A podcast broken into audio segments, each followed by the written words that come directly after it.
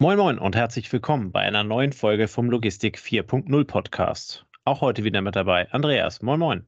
Namen Tobias. Andreas, es ist mal wieder Zeit für eine Basic-Folge. Ähm, irgendwie ist das ja unser neues Hobby, Basic-Folgen äh, äh, zu produzieren und versuchen Begriffe äh, für uns selber in der Logistik äh, so ein Stück weit zu definieren. Und wir wollen uns heute um das Thema digitaler Zwilling kümmern. Das heißt also der Titel, was ist ein digitaler Zwilling? Ähm, und da wäre meine erste Frage dann an dich. Was ist denn ein digitaler Zwilling? Ja, ich lese jetzt mal nicht die Wikipedia-Definition vor, sondern ich habe mich anderweitig bedient äh, und habe mal ChatGPT um Hilfe gebeten. Ja, mal gucken, wie es qualitativ daher wird. Also der digitale Zwilling ist eigentlich äh, wahrscheinlich für Digital Natives, die recht jung sind, die fragen sich sowieso, was, was macht man da um diesen Begriff so ein Bohai. Ähm, für alle anderen Definitionen ist ähm, eine digitale Repräsentation eines physischen Objektes oder Systemes. Das ist so die, äh, die Grunddefinition von einem digitalen Zwilling. Also er bildet ein Stück Realität, ein Gegenstand Realität ähm, digital ab.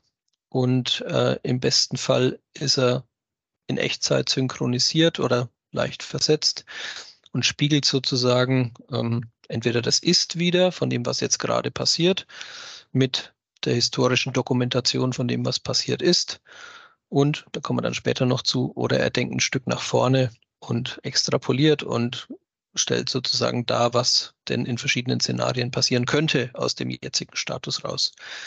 Das ist der digitale Zwilling. Also wer mit dem Avatar aufgewachsen ist und wer in Fortnite zockt, ich glaube, der hat Schwierigkeiten, das überhaupt zu verstehen, dass es was Besonderes ist. Für die nicht äh, Digital Natives ist es eben, wie gesagt, das Abbild einer physischen Realität in einem System. Und das ist für uns als Logistiker insofern interessant, dass wir ja Logistik gern im Griff haben. Und wenn wir das schaffen, ähm, Logistik digital abzubilden, dann haben wir einen digitalen Zwilling und dann können wir mit dem ähm, mitverfolgen, was passiert oder eben nachvollziehen, was passiert ist oder uns überlegen, was passieren kann unter verschiedenen Voraussetzungen. Okay, das beantwortet so ein bisschen die zweite Frage, warum braucht man das? Ne, ähm, du sagst gerade, einerseits kannst du mit äh, in, der, Vergangenheit etwas simulieren und kannst theoretisch auch in der Zukunft ähm, äh, etwas, etwas äh, simulieren oder dir halt eben dann anschauen, wie es laufen könnte. Ähm, was sind denn so die, die, die mm, ja, Komponenten, die du brauchst, um einen digitalen Zwilling zu erstellen? Ja, ich muss, ich muss ja, Daten Datensammelpunkte integrieren und muss ähm, Informationen einsammeln zu dem, wie sich das physische Objekt bewegt. Äh, vielleicht dann noch ein bisschen so in die Historie des digitalen Zwillings. Er kommt aus der Produktion. Also wer klassisch an die Autofertigung denkt oder so, da möchte man ja nachvollziehen, was ist denn wann passiert und sind die richtigen Komponenten zusammengekommen, damit das Endprodukt entsteht. Und äh, wenn man sich jetzt ein wie gesagt, ein Auto oder eine, ähm, eine Flugzeugturbine vorstellt, die individuell gefertigt wird, die aus verschiedensten Komponenten besteht und wo es teilweise auch vorgeschrieben ist, dass dokumentiert wird, wie diese Komponenten zusammengefügt werden und wo sie herkommen. Aus, aus dem entstand eigentlich der digitale Zwilling und dann hat er seinen Weg in andere Industrien gefunden ähm, und das beinhaltet dann eben auch die Logistik und die Supply Chain. Und was brauchen wir noch? Also wie gesagt, äh, Datenintegration und das Einsammeln von Daten. Wir brauchen die Möglichkeit, mit diesen Daten Simulationen und Modelle zu fahren, also das, die Realität eben nicht nur als Gegenstand abzubilden, sondern auch in ihrem Prozess. Und was noch dann Gegenstand sein kann, ist eben eine Vorausschau, eine Predictive Analysis, ähm, was passiert äh, in der Zukunft.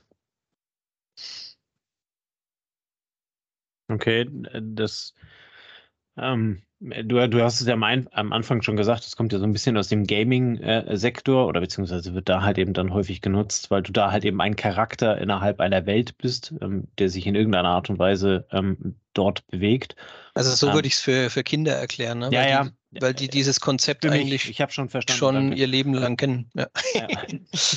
Genau, aber es kommt, also das kommt natürlich jetzt nicht daher, ne, sondern es kommt, wie gesagt, im, im industriellen Bereich, es kommt aus der, aus der Fertigung, aus dem Fertigungswesen, aus dem Ingenieurwesen, wo man irgendwann von den gezeichneten Plänen auf Papier ähm, in digitale Konstruktion gegangen ist und diese digitale Konstruktion dann eben in der Produktion zusammengefunden hat und dort, wenn die einzelnen Teile sozusagen ja, digital nachvollziehbar zusammenkommen, dann hast du den digitalen Zwilling dessen, was dort zusammengeführt wird, ja, dessen, was dort entsteht. Ja. Ähm, und letzten Endes kannst du ja dann halt eben, also ähnlich wie beim Gaming, um wieder zu meinem Verständnisthema ja. zu kommen, ja. ähm, du kannst ja dann in, in, einem Level kannst du ja damit dann Dinge probieren. Ne? Also ähm, ja. ich, ich äh, ist ja schon zwei Tage her, dass ich also irgendwie am Rechner stand und, und, und da also gezockt habe. Aber letzten Endes konntest du ja halt eben ein Level versuchen, konntest einen Weg äh, versuchen, ähm, äh, das Level halt eben zu schaffen und äh, bist dann im Zweifel auf eine Hürde gestoßen. Ähm, bist äh, das Spiel wurde beendet, äh, was auch immer, ne? und äh, konntest dann halt eben immer wieder dann halt eben äh, daran anknüpfen. Das ist dann so deiner Meinung nach auch der, der, äh, der Verwendungsfaktor innerhalb der Logistik. Oder ähm, also es ist, hast du da praktische Beispiele für? Es ist einer, ne? Also jetzt ist das, was du sagst, die Simulation findet man ja im Anlagenbau, wenn ich ein automatisches Kleinteilelager aufbaue, wenn ich ähm, eine hochtechnisierte Kommissionierung aufbaue mit Rollbahnen, mit Behältern, mit Shuttle-Systemen, Autostore und so weiter.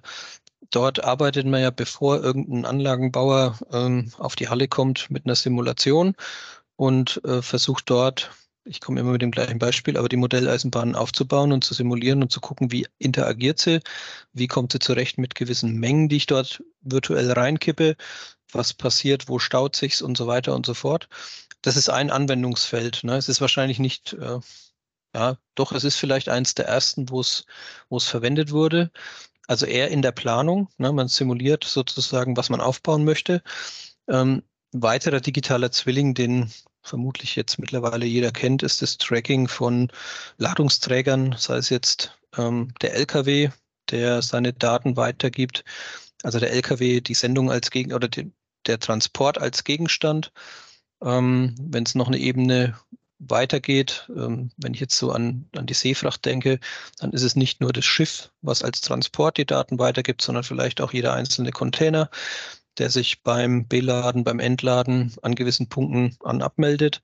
Also da hast du in der Supply Chain das Thema Visibility und Traceability, Nachvollziehbarkeit, wo ist denn wann welches Packstück, welcher Container gewesen.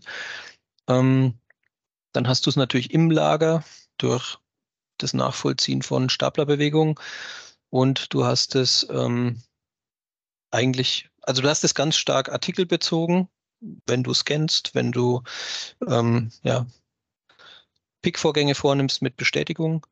Aber, und da kommen jetzt dann weitere Use Cases zum Tragen, Du kannst natürlich den digitalen Zwilling auch auf dem Stapler legen, auf dem Schubmaststapler, auf dem Fahrzeug. Dann siehst du, wo sich das Fahrzeug bewegt.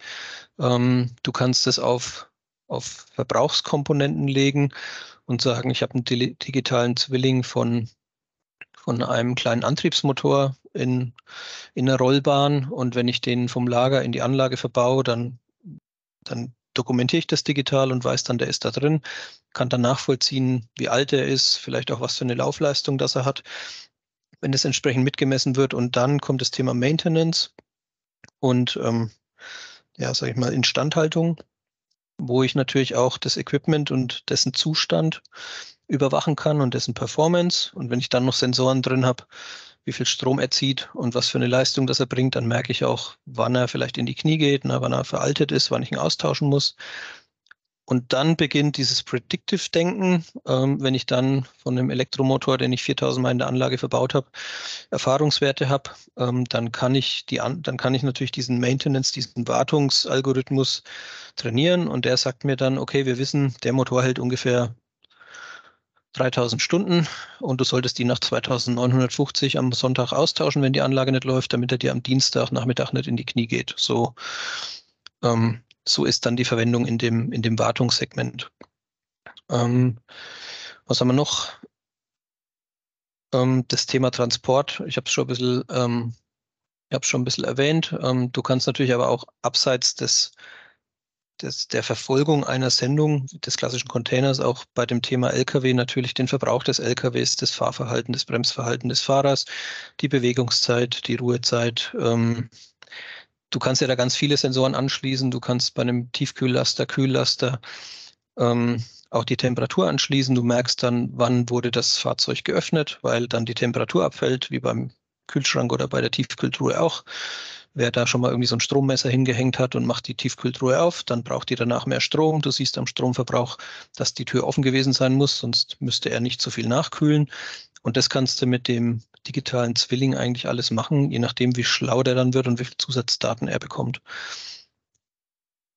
Und du kannst dann auch natürlich beim LKW so ein bisschen das Thema Fahrerliga, das machen ja sehr viele, dass du die LKW-Daten sammelst und dann vergleichst zwischen verschiedenen Fahrern und dann tauschen sich die dazu aus, warum hat der eine die und die, ähm, ja, sag ich mal, besseren Verbrauchswerte, wie verhält er sich, was macht er anders als der Kollege. Also ist der digitale äh, Zwilling am Ende ähm, ein, ein Datenwerk, ähm, was, was man halt eben dann ähm, in, sowohl, sowohl in der rückblickend betrachten kann, ähm, um daraus eben dann Schlüsse für die Zukunft ähm, setzen zu können, um es halt eben dann entsprechend simulieren zu können. Ähm, wenn ich dich fragen würde, oder beziehungsweise ich frage dich, was, was sind denn die Herausforderungen, was sind denn die Probleme mit einem, einem digitalen Zwilling? Also die, die Herausforderung ähm, ist natürlich alles, was ich als Voraussetzung genannt habe, funktioniert es ähm, reibungslos. Ne? Also mhm. wenn du sagst, ich bilde den digitalen Zwilling ab, dann, dann muss das, dann darfst du da ja nichts verpassen. Ne? Ähm, da sind, wenn, wenn das wirklich jeden Schritt dokumentieren soll, dann wäre es schlecht, wenn nur 98 Prozent der Vorgänge getrackt werden, weil dann fehlen dir zwei Prozent. Das ist ein Thema, was wahrscheinlich immer so dieses Abwägen zwischen Praktikabilität und Theorie ist. Ne? Der, der Vertriebler, der das System des digitalen Zwillings verkaufen will, der erzählt dir natürlich, dass du da 100 Prozent brauchst und entsprechend investieren musst. Der Praktiker überlegt sich vielleicht und äh, schaut dann, was hilft mir tatsächlich auch dann, wo habe ich Stellhebel, wo sich was durch, durch unterschiedliche Vorgehensweisen verbessern lässt und wo habe ich das nicht und warum sammle ich dann sinnlos Daten, wenn ich damit eh nichts anfangen kann im Nachgang. Dann ist das Thema Datensammeln halt ähm, ja so das, das grundsätzliche Thema ähm, Cybersecurity und Datenschutz. Ja was ja in der EU und bei uns in Deutschland äh, relativ oben äh, angesiedelt ist. Das heißt, alles, was mitarbeiterbezogen an Daten gesammelt wird, ähm, da muss man sich schon auch absichern. Da muss man mit dem Datenschutzbeauftragten klären, ist es legitim, hier die Daten zu sammeln. Ähm, die alte Diskussion, als das Tracking bei den Lkw-Fahrern aufkam, war ja immer so, ja, das sieht der Chef ja jede Pause und wenn ich mal eine andere Strecke fahre, dann muss ich mich gleich rechtfertigen und so weiter und so fort. Ähm, es ist halt immer die Frage, wie wird es interpretiert. Na, wenn ich den LKW tracke, dann kann der Fahrer ja aussteigen und kann theoretisch äh, den, das Fahrzeug stehen lassen und äh, zehn Kilometer einen Lauf machen, den sehe ich dann nicht, ja, weil ich hm. ja nur den LKW tracke. Ähm, aber es gibt natürlich jetzt auch in der Intralogistik sicher Möglichkeiten, Daten so auszuwerten, ähm, dass du aus den Mustern, die sich dort ergeben, ganz klar erkennst, da war eine Pause, da war irgendwann Hindernis im Prozess. Im Zweifelsfall, da, da, war die Person auf der Toilette, ja, und dann hast du halt dieses Thema Datenschutz und musst dich drum kümmern. Ähm, der digitale Zwilling wird ja von, es kommt auch immer darauf an, wie, wie komme ich denn zu den Daten des digitalen Zwillings? Da gibt es ja verschiedene Modelle. Es gibt äh, Scannung, es gibt integrierte Datensensoren in Anlagen. Es gibt aber auch Lösungsmodelle, die hängen 20 Kameras in einem Lager oben an die Decke und filmen alles mehrfach. Und dann hast du ja auch wieder das Datenschutzthema und musst halt dafür sorgen, dass der die Gesichter verpixelt, dass die Mitarbeiter, die dort gefilmt werden, eben nicht, dass die Persönlichkeitsrechte da nicht verletzt werden. Ja. Und äh, weitere Herausforderung ist natürlich so ein bisschen die Änderung in der Organisation was, was findet an Transformation statt? Äh, wie ändert der digitale Zwilling vielleicht meine Prozesse? Wie ändert er mein, meine Handlungsmuster? Und wie ähm, geht die Organisation dann damit um, dass da oben Kameras hängen, dass ich die Daten so breit verfügbar habe? dass ich mich auf einmal viel mehr um Datenanalyse kümmern muss und sollte, weil sonst kann ich da nichts rausziehen. Wie befähige ich meine Organisation mit dieser Art zu denken, als Datenanalysten zu denken? das ist nochmal ein weiterer Punkt, den es zu beachten gilt. Mhm. Ähm, jetzt sagst du, der digitale Zwilling wird ja gerne oder kommt, kommt so ein Stück weit aus der Produktion, ähm, um es halt eben simulieren zu können. Ähm, kennst du da Beispiele? Kennst du da er Erfolgsstories, wo also dann nachweisbar ist, dass mit den Daten halt eben dann auch ein Erfolg erzielt wurde? Also ich kenne es von ähm, Messe, also Messe ähm, oder Webinaren, Vertriebsveranstaltungen, ähm, dass zum Beispiel Adidas ähm, in seinem Lager mit dem Thema arbeitet und damit Laufwege optimiert, indem simuliert wird, welche, welche Aufträge packe ich zusammen auf eine Pickertour, kann man sagen, um mhm. dann den schnellstmöglichen, bestmöglichen Weg rauszufinden. In der Vergangenheit war das einfach, nimm einen Auftrag, pick die Sachen, lad's ab, hol dir den nächsten Auftrag. Wenn ich äh, überlagernde Aufträge habe, die sozusagen die Wege verkürzen, weil ich mehrere Sachen kombiniert picken kann, dann bin ich laufwegsoptimiert unterwegs und spare Zeit. Und ähm, das, das habe ich kennengelernt. Und ähm, noch im Thema auch Arbeitssicherheit wird es auch verwendet. Ähm, zu dem Thema, dass äh, Personen und Stapler Sensoren tragen. Und wenn dann die Software erkennt, die diese Bewegungen auf der Halle nachvollzieht, dass sich zwei, zwei Menschen, zwei Komponenten zu nahe kommen, dann verlangsamt die Software den Stapler, dass eben kein Personenschaden entsteht. Also da können auch Unfälle vermieden werden, oder? Genau, Unfälle ja, vermeiden. Ja, das, da ist der digitale Zwilling im System dann eben das Abbild der Bewegungen auf der Fläche, sowohl von Menschen als auch von Personen. Ja. das kannst du mit Sensoren machen oder kannst es auch mittlerweile mit Kameraerkennung machen.